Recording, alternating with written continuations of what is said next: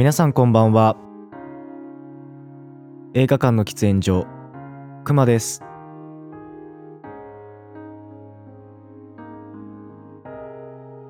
本日紹介したい映画は始まりの歌 Amazon プライムビデオ UNEXT Netflix DTV にて提供されている作品になります。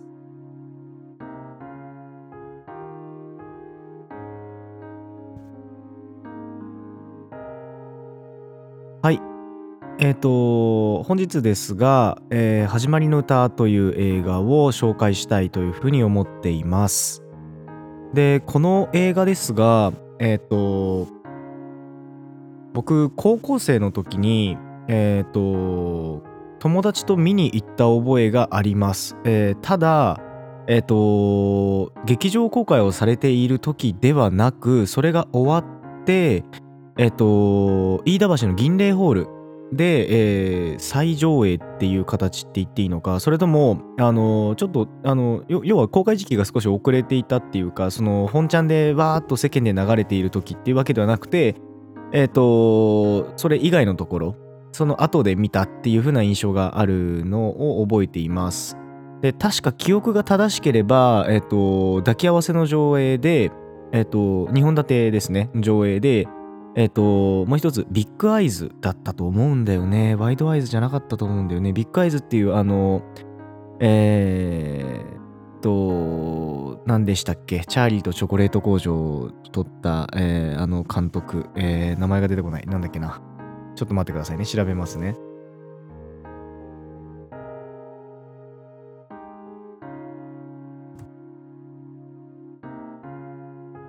え、っと、ああ、これだ。そうですね。作品名ビッグアイズで、えっと、ティム・バートンが監督をしている作品になります。と一緒に見た覚えがあります。で、ビッグアイズの方が割と気に、なんて言うんでしょう、こう、記憶に残ってはいるんですけれども、えっと、始まりの歌の方は、えっと、どちらかというと完成度が高いっていう言い方はすごくえっとまあどうなんだろうって思うところはあるんですけれどもただあの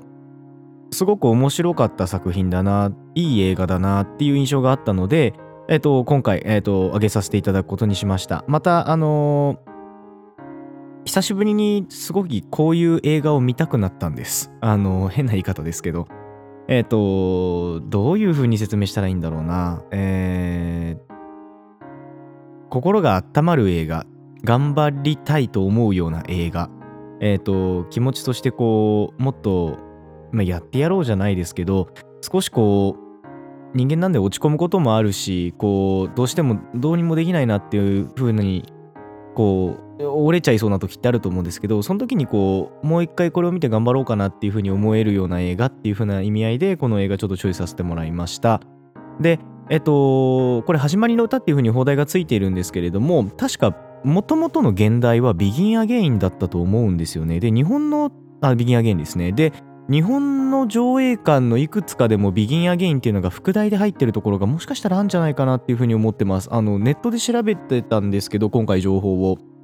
そこ見ていても始まりの歌単体で書かれているところもあれば副題として「Begin Again」が入ってるところもあってえっと実際問題としてはやっぱそういうふうにこう副題が入れられてたところもあるんじゃないのかなっていうふうに見ていて思いましたじゃあ、えっと、作品の話させていただきたいと思います。えっと、監督はジョン・カーニー監督です。えーと、出演はキーラ・ナイトレイ、マーク・ラファロ、アダム・レビーン、ヘイリー・スタインフェルド等々です。えっ、と、一番最後に出した、えっ、と、ヘイリー・スタインフェルドに関しては、え、ヘイリー・スタインフェルドさんに関しては、えっ、と、決してメインキャストではないです。ただ、えっ、と、ちょっとお話をしたい人にはなったので、今回入れさせてもらいました。では、えっ、と、あらすじです。えーイギリスからニューヨークへとやってきたシンガーソングライターのグレタは恋人ディーブに恋 めっちゃ噛みましたね、えー、最初から言います、えー、ちょっと待ってください。めっちゃ噛んだ。間違えた。はい、えー、頑張ります。イギリスからニューヨークニューヨークへとやってきたシンガーソングライターのグレタは恋人デイブに裏切られ失意のままライブハウスで歌っていたところを落ち目の音楽プロデューサーダンに見出される。ダンに誘われてアルバムを制作制作することになったグレタはニューヨークの街角で次々とゲリラゲリラレコーディングを刊行していく。っていう風な、えー、内容になっています。で今回このキーラ・ナイトレイがえ、ー、と、まあ、恋人デイブ、アダム・レビーンに、えー、こう、裏切られて、そのままこう、失意で音楽歌っている、えー、歌手っていうところになりシンガーソングライターっていう風な形になりますし、マーク・ラファラは、えー、落ち目の音楽プロデューサーっていう風な形になってます。で、さっき説明をしたヘイリー・スタンフィールドさんなんですけれども、デイブっていうこの音楽プロデューサー、えーとマーク・ラファラの娘役で出ています。で、えっと、まあ、一番本筋と関係ないところにはなるので、えっと、まず説明をしたいなって思うところは、このヘイリー・スタインフェルドさんが出ているところなのかなって思います。なんで、そこの説明をちょっと、説明というか、まあ、あの思ったことっていうのを喋らせてもらいたいなと思っていて、えっと、まず、このヘイリー・スタインフェルドさん、僕、初めて見たのが、セブンティーン・モンスター、えっと、スイート・セブンティーン・モンスターっていうネットフリックスで提供されている作品なんですけど、えっと、そこでまず初めて見ました。で、その時に、あ、この女優さん誰だっていうか、なんかこう、見たことがあるじゃないですけど、なんかこういうアメリカの17歳、17歳役で出てたので、実際は、あの、21? あ、違う。僕と同い年とかなんじゃないかな。もしかしたらちょっと下かもしれないですけど、まあもう20代は全然超えているような役者さんで、えっと、そのセブンティーンモンスターを撮った時に関しては21歳っていう風な形だったので、なんかそのこの作品を通してこの「始まりの歌」っていうのを通してえこの人あん17歳にしてたのにこんな年だったの？とかっていうふうに思ってちょっとびっくりしたところもありました。えっと、そっちのスイートセブンティーモンスターの方もかなり面白いので、で、あと僕の推し俳優が出てるので、あの、ぜひ見てほしいなっていう思うところもあるんですが、えっと、今回の始まりの歌に関しては、えっと、その時のスイートセブンティーモンスターと同じなんじゃねえかっていうぐらい、あの、ほとんど同じ役です。えー、同じ人なんじゃねえかっていうか、まあ人は同じなんですけど、あの、キャラクターまで一緒なんじゃねえかって思うぐらい、あの、似たような役割、や役割は違いますね。似たようなキャラクターで出ています。で、今回、えっ、ー、と、まず見てて思ったのは、そのヘイリー・スタインフェルドさん、なんでこうもこう、なんて言うんでしょう、問題のあるって言っちゃいけないんですけど、ちょっとこう、問題のあるティーンエイジャーの役っていうのすげえうめえなって思いながら見ていたところと、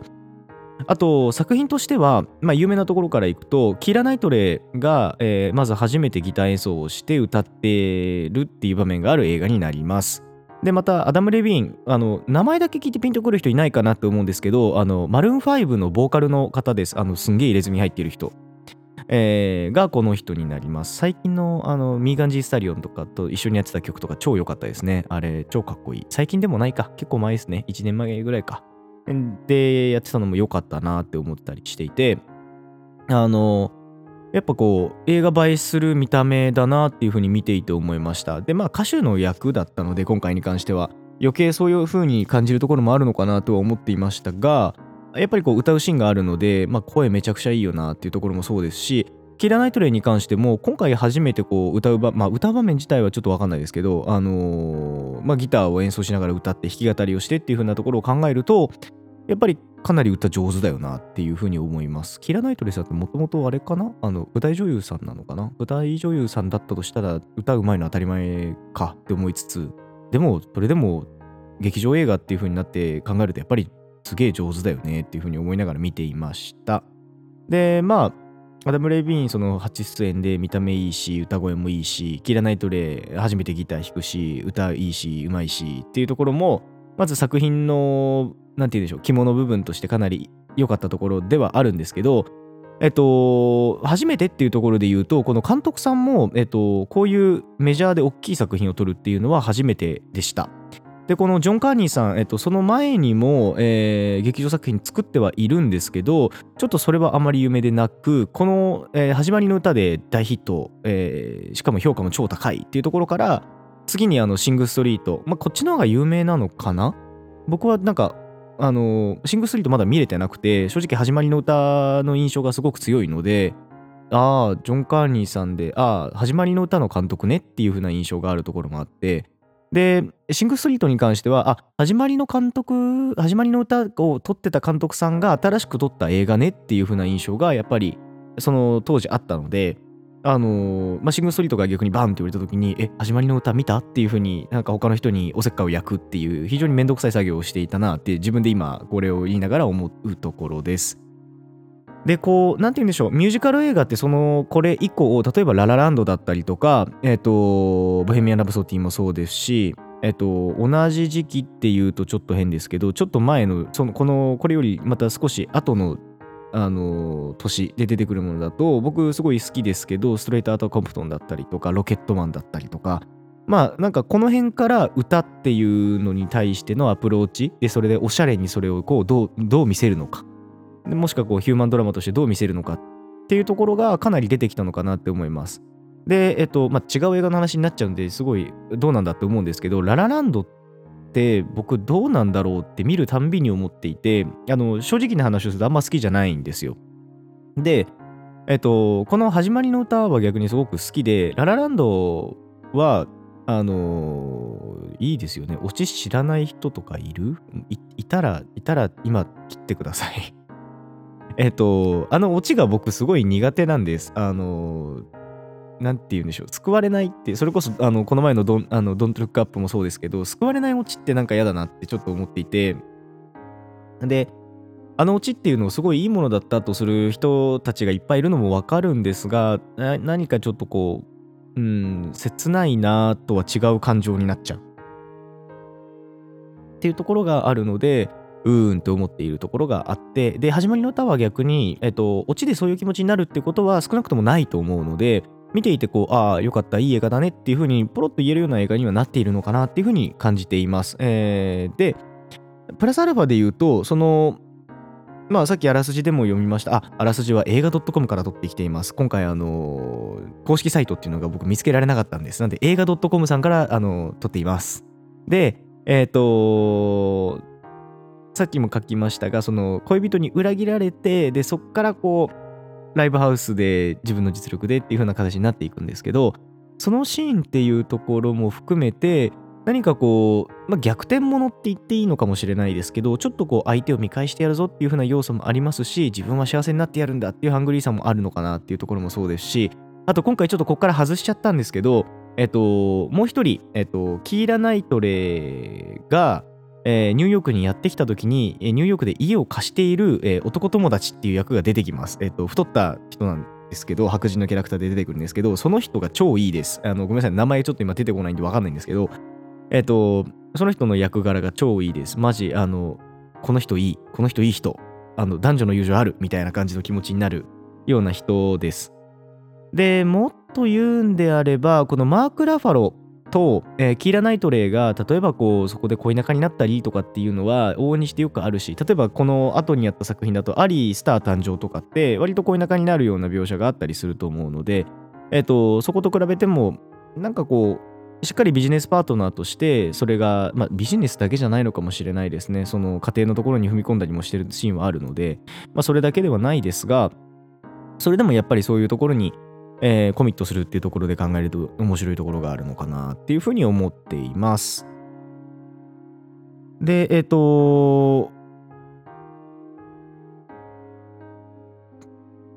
ちょっとまあ悲しい話としては、監督さん、えー、とこのジョン・カーニーさんですが、えー、と終わった後作品撮り終わってから、えー、キーラ・ナイトレーと組んだのは間違いだったぜみたいないらんことを言って叩かれてあの謝罪文出したりとかっていう裏話もあったみたいなんですけど、それでもあのなんだろう目線の付け方がすごくいいなっていうふうに思っていたのがえっとまあ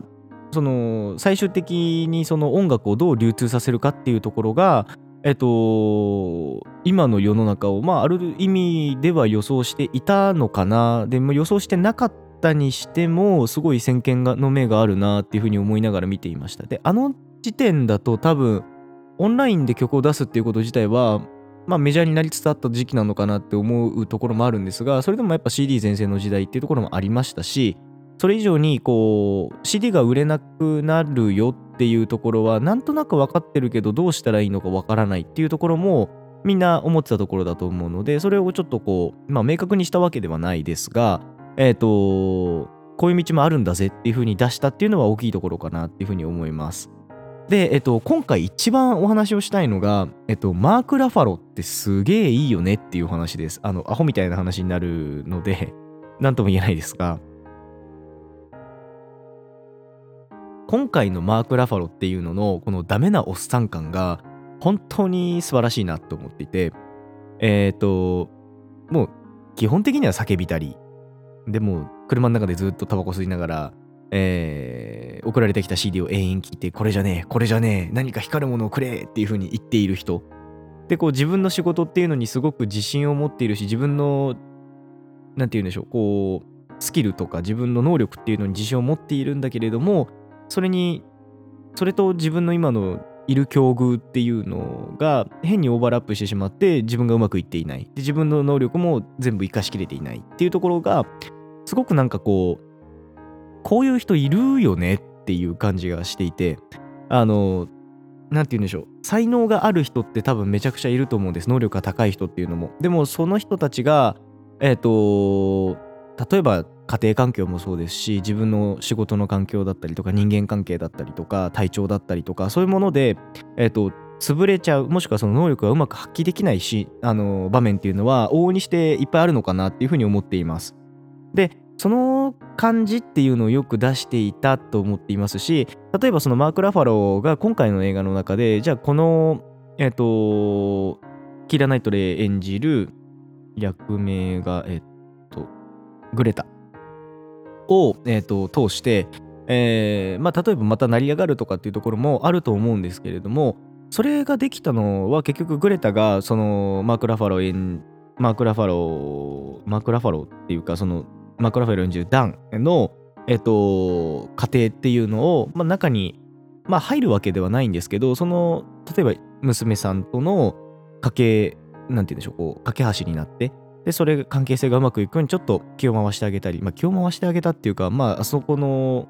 なんて言うんでしょう、僕にはあれすごくこうなんか妹ができた感じみたいなノリに見えたんですけどあのそういういい干渉剤としての役割をあそこでグレタが持ったからこそうまく回ったんだろうなって思うところもあるので非常にそこが見ていていいなと思いますし例えばその何でしょう僕こうあれを見ていてすごく思ったのは何か一人自分の周りに人との関係性が増えるだけまあ一つ関係性が増えるだけでこんだけ変わることがあるんだなっていうのを感じるような映画でもあったのですごくこう見ていてあいいねこれすげえいいねっていう風な感じでこういう風な友達欲しいみたいな 感じになりました。あの、まあ、いい友達いっぱいいるって僕は自分で思っているので、あの、それで考えていても、あの、なんて言うんでしょう。こういう風な関係性になれたらいいな、いろんな人たちと。で、自分がそういう風な、なんでしょう、こう干渉剤になることもあれば、誰かになってもらうこともあったりして、で、そういうことを分かった上で生きていくべきなんだろうなきっとっていう風に映画を見ながら何かすごいこう真面目に人生を考えてしまうっていう風な形に今回なりました。なので、えっ、ー、と、まあ、どういう風におすすめで、どういう人におすすめですかっていう話もそろそろあの時間が近いんで入んなきゃいけないんですけど、えっ、ー、と、まずおすすめなのは、え、ー、と、ちょっと疲れてる人。で、それもすごくこう心が折れそうだ、しんどいっていう風に疲れてる人じゃなくて、ああ、なんか疲れたな、なんかちょっと今心に栄養足りてないなって人は、あの、ぜひ見ていただきたいなっていう風に思いますし、えー、キラナイトレイが好きな方は、あの、めっちゃ綺麗なキラナイトレイをずっと見てられるので、映画の中で。それもいい人かなと思います。あと、ダメなおっさんキャラが好きな人はぜひ見てください。あの、銀玉にマダオって言いますけど、あの、あれに近いようなキャラクターが好きな人たちはぜひ見てほしいなとも思います。あとはこう、まあ、例えばその後にやってる、まあ、さっきも2回あのいくつか挙げましたけど、アリーだったりとかラランドっていうのが好きだった人、あの見てみてよかったなと思う人は、ぜひ見てみてもいいのかなっていうふうに思います。あと、まあ、シングストリートが好きだっていう人もぜひ見た方が、もし見てなかったら見た方がいいのかなって思うので、ぜひぜひ見ていただければなというふうに思っています。えっと、もう時間少ないんですが、えっと、さっき、えー、確認をしたら、前回までの放送でトータル99回再生が来ていたみたいなので、えっと、今回の、えっと、多分今これを聞いているあなたが100回目の放送を聞いた方になったと思います。えー、おめでとうございます。ありがとうございます。っていう風な形になりますので、あの、今後ともぜひよろしくお願いします。では、えっと、今回は始まりの歌についてお話をさせていただきました。映画館の喫煙所、熊でした。バイバイ。